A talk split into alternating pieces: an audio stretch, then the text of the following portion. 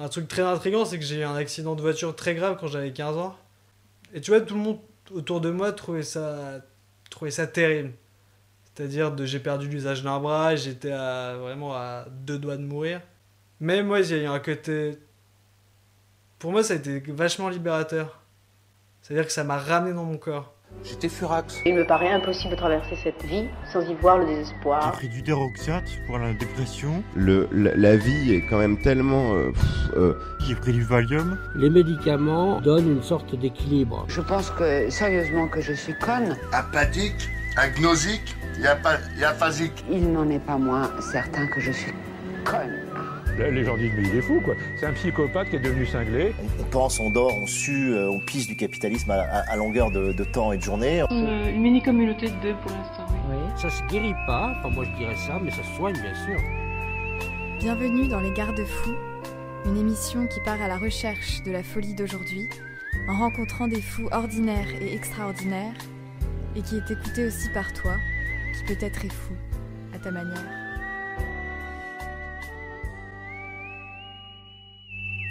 Aujourd'hui, nous recevons JB. Il nous raconte son enfance dans une famille atypique, ses longues soirées où il joue des conversations qui n'ont pas eu lieu et son rapport à son corps, toujours distant. À 15 ans, un accident de voiture l'handicape d'un bras. Cet accident, que tout le monde décrit autour de lui comme un drame, est pour lui une libération. Ce qui est assez bizarre, c'est que moi j'ai l'impression qu'il y a... Plein de trucs qui sont très dysfonctionnels chez moi, mais c'est ce qui m'a maintenu en vie. Je sais pas, chacun a ses pathologies, mais genre, je sais pas, je suis pas schizophrène, je suis pas bipolaire, et ça, c'est des folies qui que tout le monde identifie. On, on pense savoir ce que c'est un schizophrène, on pense savoir ce que c'est un bipolaire. Alors que moi, je sais pas, les gens que j'ai rencontrés qui étaient schizophrènes ou bipolaires, ça m'a souvent paru les gens les plus lucides que je connaissais. Cette folie-là, c'est eux qui voient trop la vie, tu vois, genre ils voient trop ce qui se passe. Peut-être nous, on a un peu plus de chance, on a plus de filtres, plus de, de brouillard, mais qui enlèvent pas non plus les moments de folie. Et moi, mon délire, c'est par la voix, quoi. C'est le. qui est pas vraiment le fait d'entendre des voix, mais de. Il y a Beckett dans un livre qui s'appelle La compagnie, il appelle vachement bien, qui est un truc des enfants qui ont été très seuls, qui est de. On se parle pour se tenir compagnie. C'est-à-dire que moi, qui est un truc que je fais toujours énormément, c'est-à-dire que je, suis tout en train de me parler. Mais qui est pas. Tu sais, je me parle pas en me disant il faut que tu fasses ci, il faut que tu fasses ça, il faut que tu fasses. Je sais pas, il faut que tu fasses la vaisselle, il faut que tu. Pas du tout, genre, je me, je me raconte des histoires. Et je me raconte, c'est-à-dire je me raconte moi dans des histoires dire je peux m'imaginer dans tout un tas de scènes où euh, je me dis, ah, je, sais pas, j'imagine des scènes où les gens me répondent, je réponds, je... et ça peut durer des heures, tu vois. Mais en fait, je suis totalement en train de délirer, vu que je. Je, je me mets moi-même en scène. Qui est un truc, je sais pas, Beckett, moi, qui m'a beaucoup marqué, où il dit, genre, ça s'appelle se tenir compagnie, quoi. Qui est qu'en fait, vu que t'as été tellement seul quand t'étais petit, que la seule compagnie que t'avais, c'était de t'inventer dans des scènes je sais pas, moi j'avais pas ni, ni, les institutions, ni, ni les choses un peu essentielles, notamment quand t'es petit, pour, euh, pour te maintenir en vie. Du coup, je me suis inventé des trucs pour me tenir en vie, quoi. J'ai besoin de voir beaucoup de monde parce que sinon, genre, je délire trop, quoi. Et l'autre, ça me calme vachement. Bah, qui a un peu le truc de. Comme. de la compagnie que tu t'es tenu pendant des années un peu tout seul.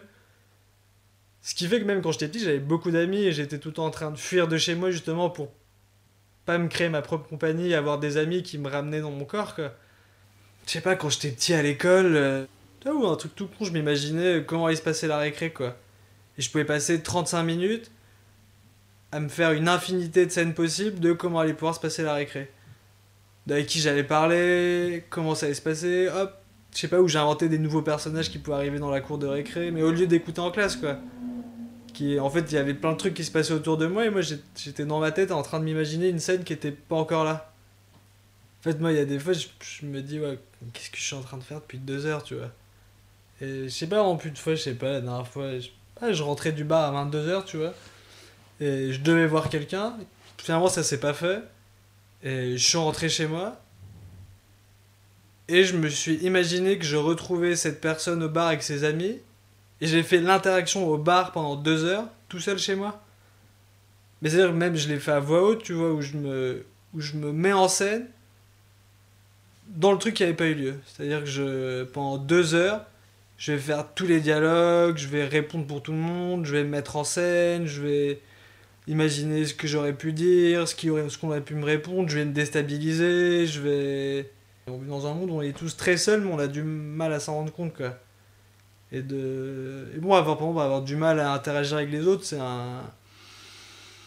C'est un truc terrible, mais bon, on n'est pas obligé d'interagir qu'avec les humains, quoi. C'est pas... Même si l'humain, c'est important, genre, il y a... Il y a beaucoup d'autres choses, parce que l'humain, c'est dur, quoi. C'est le... Pour moi, un truc salvateur, ça a été la... La manif, par exemple. Tu vois, je me retrouvais dans des collectifs en manif, c'est, c'est des moments où ça, ça peut pas avoir lieu, quoi. C'est le.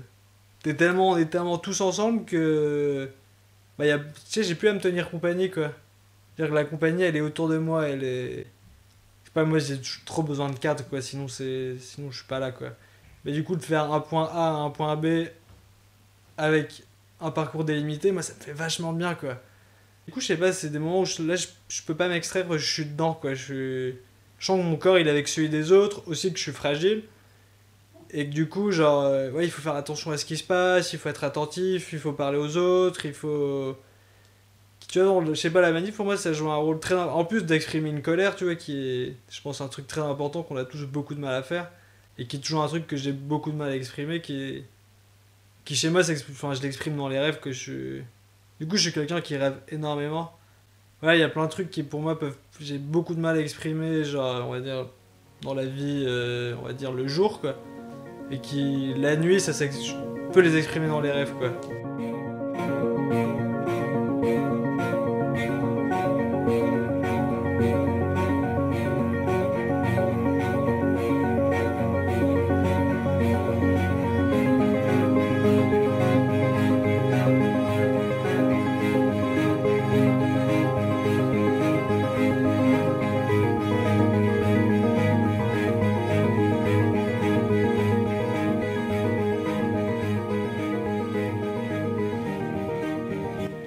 Suis quelqu'un qui a beaucoup besoin de se protéger, donc je, genre, je fais attention à la folie des autres, à voir comment l'autre il peut, peut déborder vers toi et comment il peut un peu, un peu t'envahir, tu vois, qui est, qui est peut-être aussi du fait que j'ai grandi dans un environnement très fou sans m'en rendre compte.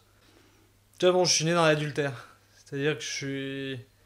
Genre, euh, mon père avait une autre femme, ma mère était célibataire, et mes parents ont jamais été ensemble, je les ai jamais connus ensemble, j'ai qui quand même un contexte de naissance assez particulier. Tu vois, genre mon père m'a. Enfin, la famille de mon père m'a connu, j'avais un an. Mon père arrivait un jour avec un enfant dans les bras en disant c'est mon enfant. Au quotidien, j'étais confronté à des, des, situations que je comprenais pas. Tu vois, mes parents se détestaient, genre il y avait vraiment de la haine, quoi, un truc très violent. Et du coup, mon père n'a jamais été très présent. Et à la fois, je le voyais, il a quand même eu beaucoup d'impact sur moi et aussi un impact très négatif, c'est-à-dire qu'il ne savait pas s'occuper d'un enfant, donc ça a, été, ça a eu aussi beaucoup d'influence sur moi.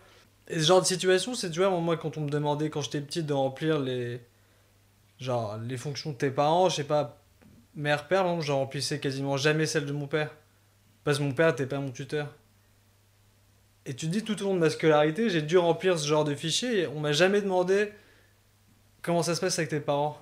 Je me disais, ben, euh, tu sais, je faisais un peu abstraction, que je me disais, bon, bah, je remplis ça et j'espère qu'on va rien me demander, quoi. Et ce qui a toujours marché, c'est-à-dire qu'on m'a jamais rien demandé.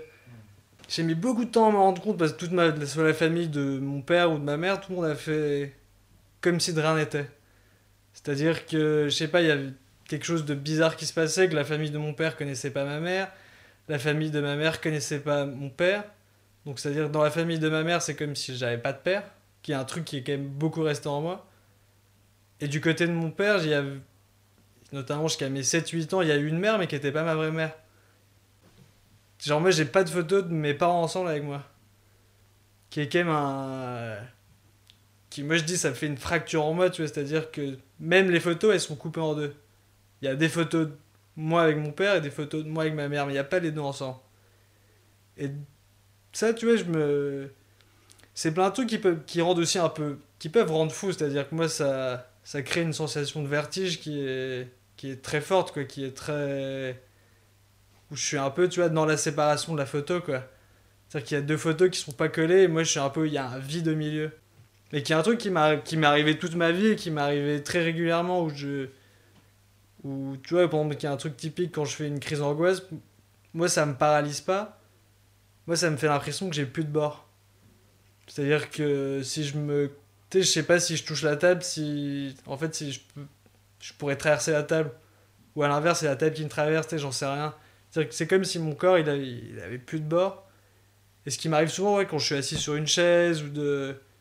Où je comprends pas, c'est comme si, genre. En fait, mon. Je sais pas, on dire. Mon esprit était déconnecté de mon corps et du coup, il n'y a plus rien qui me retient. Et je suis comme séparé en deux, c'est-à-dire que j'ai. J'ai la sensation de vertige, mais à la fois je peux continuer de parler et je sais que j'ai la sensation de vertige. Qui est un. Des moments qui sont très compliqués pour moi, mais tu vois, c'est où je me dis. bah, pour moi, qu'il y a quelque chose de, de très délirant de te dire, genre, je sais pas si la chaise sur laquelle je suis assise, elle me retient. C'est-à-dire que je suis tout le temps en train de mettre la main sur la chaise pour voir si elle me tient bien. Et ça peut, je sais pas, ça peut durer une heure et demie, tu vois, où je suis.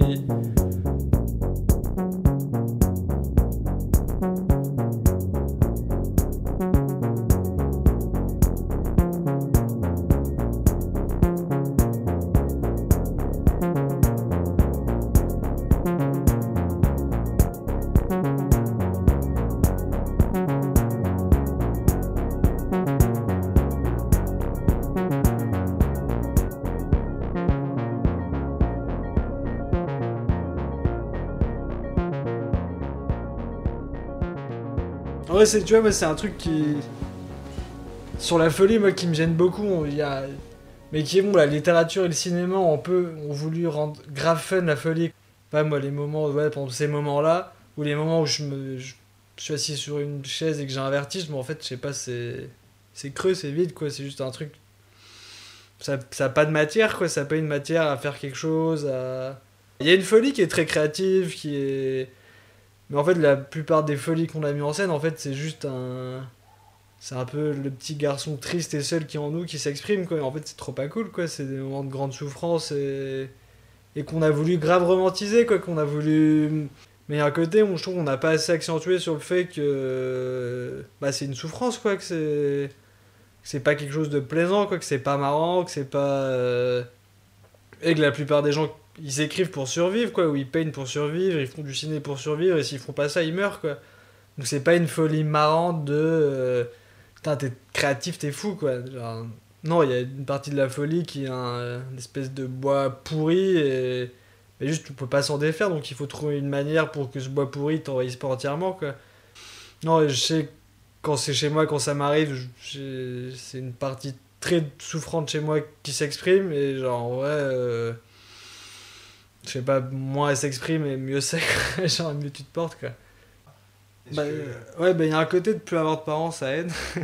C'est-à-dire quand il y a plus, bah. euh, Enfin voilà, ma mère, ma mère est décédée, enfin je parle plus à mon père, donc c'est. Mon père est encore vivant, mais on se parle pas, c'est très compliqué, c'est très. Et bon, ça déjà, je pense, ça te fait un effet où ça, ça recrée un vide en toi qui. Je sais pas, j'ai perdu ma mère, j'avais 23 ans quand t'es un enfant de mère célibataire, c'est quand même un, c'est un choc violent, tu vois. un- Et c'est là que tu te rends compte que. Moi, tu vois, c'est un truc. À partir du moment où ma mère est décédée, pour la première fois de ma vie, je me suis dit Waouh, je peux me retrouver à la rue. Bah, si demain je perds tout, le toit que qu'on m'a offert quand je suis né n'existe plus. Un vide, mais tu vois, tu vois d'où vient le vide, c'est-à-dire t'as, t'as été un peu face à, été face à la mort, quoi.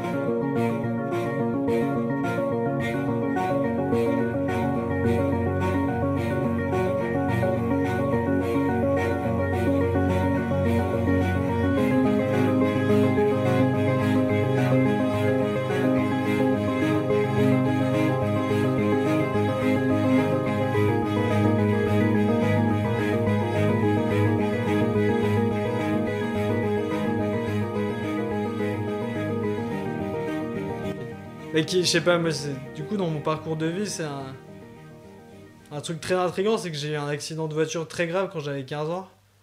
Et. Tu vois, tout le monde autour de moi trouvait ça, trouvait ça terrible. C'est-à-dire, de j'ai perdu l'usage d'un bras, j'étais vraiment à deux doigts de mourir. J'ai jamais autant eu de douleur de toute ma vie. Mais moi, j'ai eu un côté. Pour moi, ça a été vachement libérateur. C'est-à-dire que ça m'a ramené dans mon corps. J'ai tellement eu mal, que ça m'a ramené dans mon corps et pendant trois ans de ma vie, j'ai dû faire de la kiné.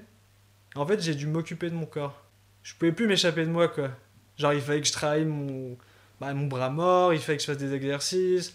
Il y avait toute une institution médicale autour de moi qui venait en vrai un peu me cadrer, tu vois, notamment, je sais pas, les kinés ont joué un grand rôle où ils discutaient vachement avec moi tout en me faisant travailler mon corps. Mais ouais, tu te dis, waouh, c'est quand même violent d'avoir dû prendre genre un, enfin, un mur à 130 km à l'heure pour qu'on t'ait ramené dans ton corps, tu vois. Et moi qui a été un, je sais pas, un truc dans ma vie assez, assez bizarre où moi j'ai jamais compris pourquoi les gens trouvaient ça terrible, tu vois, de c'est terrible ce qui t'est arrivé, t'as fait une énorme bêtise, t'as. À la fois, ça m'a permis un peu que ça, ça a été un peu comme une, une renaissance, tu vois. Moi, j'ai un peu l'impression que j'ai. Que je suis né à nouveau quand j'avais, quand j'avais 15 ans, tu vois, vu que. Mais du coup, que j'étais, né avec un bras qui marchait pas, tu vois. Qui, qui pour moi était vraiment une renaissance euh, énorme, que ça m'a. Un peu comme si on m'avait enfin mis dans mon corps. Bah, tu vois, tu me parlais de la souffrance liée à mon accident de voiture qui est un. Tu vois, j'ai mal comme jamais dans ma vie. J'ai encore parfois des douleurs, genre euh, extrêmes qui sont. Euh, qui me paralysent entièrement. Tu vois, j'ai. Quand t'as un membre amputé, genre t'as tes nerfs qui sont. qui sont plus connectés à une racine, mais qui sont toujours là. Donc ils s'activent. Et ça s'appelle un névrome. Et tu vois, genre, moi j'ai des décharges électriques qui sont genre euh, de la torture. C'est-à-dire que j'ai un. Et je pense, tu vois, on pourrait dire que c'est de la souffrance parce que j'ai un. J'ai une décharge électrique qui s'envoie dans mon bras, mais je sais pas d'où elle vient. C'est-à-dire que mon bras marche pas. Et à l'intérieur, j'ai une décharge électrique, mais je peux pas la situer dans le bras. C'est-à-dire que je. J'ai un truc qui me prend tout le bras, mais je sais pas ni où ça naît, ni où ça s'arrête. Et ça peut aller à répétition sur toute une journée, pendant euh, toutes les 15-20 minutes où je prends une énorme décharge. Et la seule manière de lutter contre, c'est de se droguer. Concrètement, de moi, de mes 15 ans et demi à mes 16 ans, j'ai été drogué aux opiacés pendant 6 mois parce que j'avais trop mal, quoi. Et j'ai passé quasiment 6 mois amorphe où bah, je prenais des quantités d'opiacés pour pas avoir mal qui étaient juste très élevées et qui m'anesthésiait quoi qui mais bon c'était un peu la seule manière de pas avoir mal. Donc il y a un moment où j'ai dit j'arrête. En fait je préfère souffrir que d'être à moitié mort au final. J'ai dû me sortir de ce système là j'ai dû leur dire je veux plus prendre de médicaments. Je préfère souffrir. En fait je préfère souffrir qu'avoir de la douleur parce que la douleur ça me mettait dans tout un système institutionnel qui était juste terrible quoi qui était où je devais faire de l'auto-évaluation de en fait, quand j'ai mal au bras, j'ai mal. C'est plusieurs parties de moi qui souffrent, tu vois, c'est pas juste un. Tout est un peu lié, quoi, au final. Tout est. Il n'y a pas une souffrance physique qui est anodine et qu'on peut évaluer. Et, d'ailleurs, je sais pas, pour moi, le... ce qui est un peu symptomatique, c'est que du coup, pour l'enlever, on t'anesthésie ta tête, quoi. En fait, on t'anesthésie pas ton corps. C'est Les opiacés, ils font pas d'effet directement sur ton corps, ils font des effets dans ta tête, quoi. Et ça te permet de couper les, les canalisations, couper les sensations, couper d'être amorphe, quoi.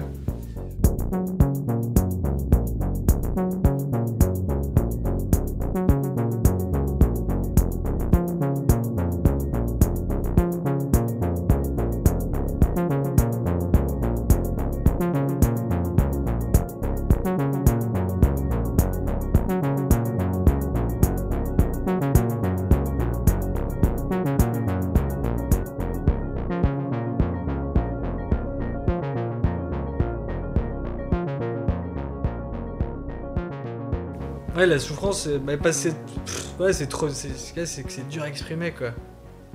Parler en termes de douleur, c'est voilà, la douleur c'est plus évaluable, on peut dire j'ai mal là, j'ai que dire où est-ce que je souffre? Je, sais pas, on peut pas quoi. Enfin, on peut essayer mais il y a pas a pas une localisation précise où on peut dire euh, tiens, euh, t'as une douleur au genou, on va te mettre de la glace.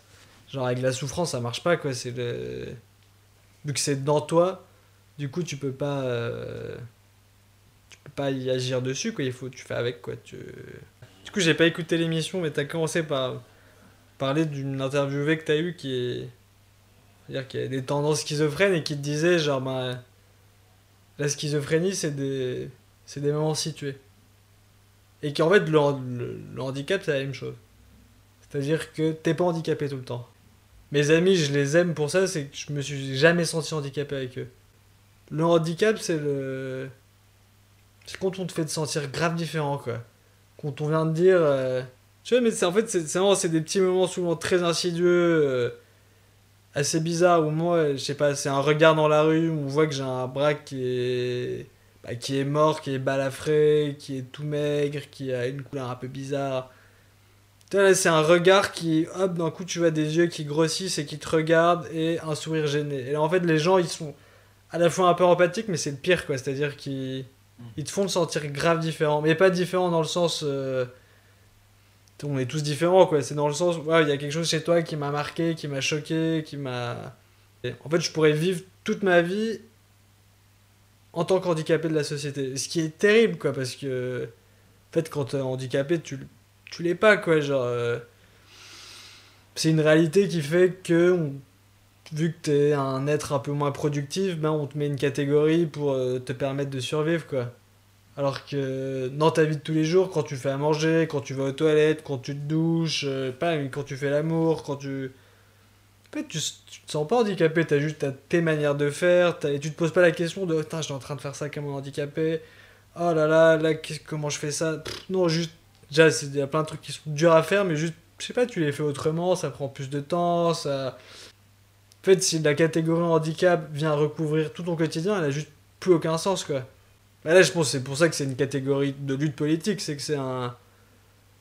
C'est une catégorie qui sert aux autres pour te marginaliser, pour te différencier, et pour te faire comprendre que t'es pas comme eux, quoi, que t'as un, t'as un petit côté euh, pas normal, quoi. Ma vie, elle est complexe, et, c'est ça qui est intéressant, quoi. Le fait de voir qu'il y a un handicap, c'est c'est nul, quoi, c'est pas intéressant. Mais c'est ce qui sert à discriminer, quoi, au final, c'est ce qui sert à c'est ce qui, ce qui sert à nous marginaliser, quoi, au final. Ce qui quoi. Mais bon, du coup, tu fais. Tu peux pas faire la guerre, quoi. Sinon, c'est ton quotidien à toi qui devient encore plus un enfer, quoi. Qui est un. Qui est un truc terrible. Bon, nous, avec la chance, de, on nous héroïse vachement, quoi. De. euh, Ah oui, oh, bravo, ah, mais vous vous débrouillez seul. euh. Tu vois, les gens, c'est un peu comme ta grand-mère qui est contente que son petit-fils ait réussi, quoi. Mais bon, tu, là, je suis pas un enfant, je suis pas. T'es pas ma grand-mère. mais qui a, qui a un truc bis. Qui, tu vois, mais c'est un truc que je me suis dit à un moment donné. Je me suis dit, est-ce que je dois faire la guerre à tout le monde?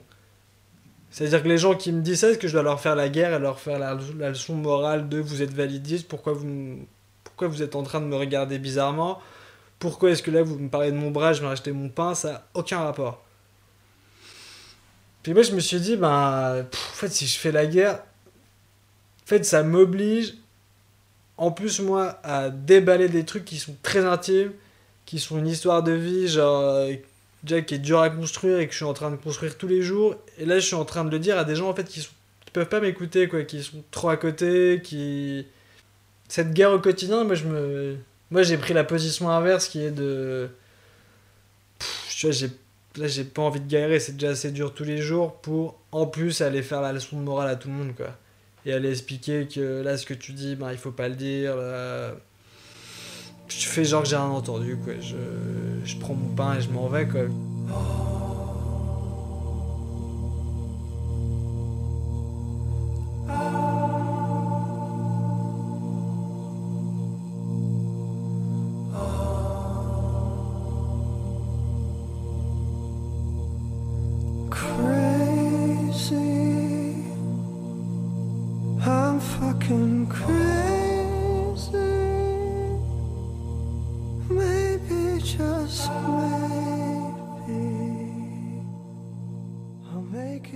C'est l'enfant seul donc il, il vient raconter l'histoire des enfants seuls des enfants orphelins de ceux qui ont perdu leurs parents de ceux qui ont grandi dans des familles dysfonctionnelles ceux... et en fait il a je sais pas il a tu vois quand on parlait de souffrance je pense que là Oxmo il a saisi quelque chose qui est que peu importe que tu sois blanc, noir, riche, pauvre, de... peu importe d'où tu viennes, si t'as été un enfant seul, genre il y a une souffrance qui crie en toi et tu l'as quoi, peu importe tout ce qui est autour, elle est là et je sais pas, Oxmo il a. Je pense qu'il a, saisi ça et la chanson est. Il a un flow assez. à la fois assez rythmé mais dans un rythme assez lent et avec une. avec sa voix grave, c'est. Il est très calme, il dit avec beaucoup de calme tout en tout en des punchlines qui sont quand même. euh, Comme une bougie qu'on a oublié d'éteindre dans une chambre vide. Tu brilles en gens sombres voulant souffler. Celui qui a le moins de joues est loin du chouchou. Celui qu'on fait chier, le cœur meurtri meurtrière et ta jalousie. L'enfant seul se méfie de tout le monde, pas par choix, mais dépit pense qu'en guise d'amis son ombre suffit. Une solitude qui suit jusque dans le sexe. Mon texte coupe l'enfant seul en deux espèces, ceux qui baisent à l'excès mais souhaiteraient se fixer à une femme plutôt qu'à mille fesses quand l'autre sort écoute. Souvent la même chanson dans le posté porte le deuil d'une relation morte et reste l'œil humide. La tête baissée laisse le cœur sur l'estomac, l'estomac sur les genoux, ma tristesse n'a d'égal que le coup de gueule muet de l'enfant seul que nul ne calcule. calcule. T'es l'enfant seul, je sais que c'est toi. Viens du bas fond, des quartiers neufs. Bref, au fond, tous la même souffrance. T'es l'enfant seul, je sais que c'est toi. Viens du bas fond, des quartiers neufs. Bref, au fond, tous la même souffrance. T'es l'enfant seul, je sais que c'est toi. Bas fond, des quartiers neufs. Bref, au fond, tous la même souffrance. T'es l'enfant seul, je suis sûr que c'est toi. Viens du bas fond, des quartiers neufs. Bref, au fond, tous la même souffrance. Mes mots s'emboîtent, les gens s'y voient comme dans une flaque d'eau. Ça leur envoie un triste reflet, mais est-ce ma faute? T'es l'enfant seul, c'est pas facile. On se comprend, peu le savent. Que je le sache, ça te surprend.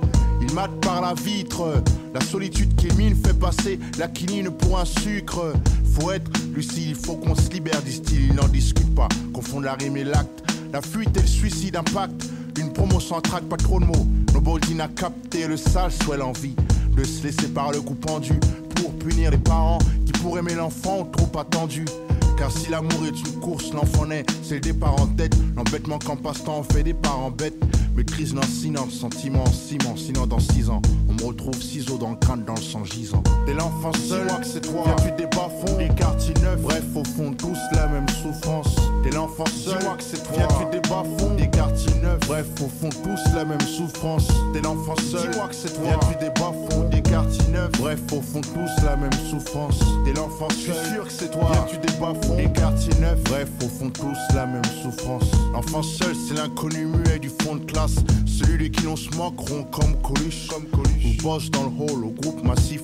Lost dans le steak, haché plantant chaque postulant à son poste. Vu que les conneries de gosses de rue couvrent souvent un jeune qui souffre d'un gros gouffre affectif. Grandir sans père, c'est dur, même si la mère persévère, sincère, mais pas à trouver ses repères, c'est sûr. Perdre sa mère, c'est pire. Demande à Pitch, t'assure. T'as pas saisi, enlève la mer de la côte d'Azur. Quand ces gosses poussent leur souffrance aussi, nous savons tous que personne ne guérit de son enfance. Même un torse poilu ne peut oublier sa vie de gosse du divorce, rossé par son beau-père. L'enfant seul, c'est toi, eux, lui, Oxmo Puccino, voix de Miel. T'es l'enfant seul, je sais que c'est toi. Viens du bas fond, des quartiers neufs. Bref, au fond, tous la même souffrance. T'es l'enfant seul, je sais que c'est toi. Viens du bas fond, des quartiers neufs. Bref, au fond, tous la même souffrance. T'es l'enfant seul, je sais que c'est toi. Viens du bas fond, des quartiers neufs. Bref, au fond, tous la même souffrance. T'es l'enfant seul, je suis sûr que c'est toi. Viens du bas fond, des quartiers neufs. Bref, au fond, tous la même souffrance.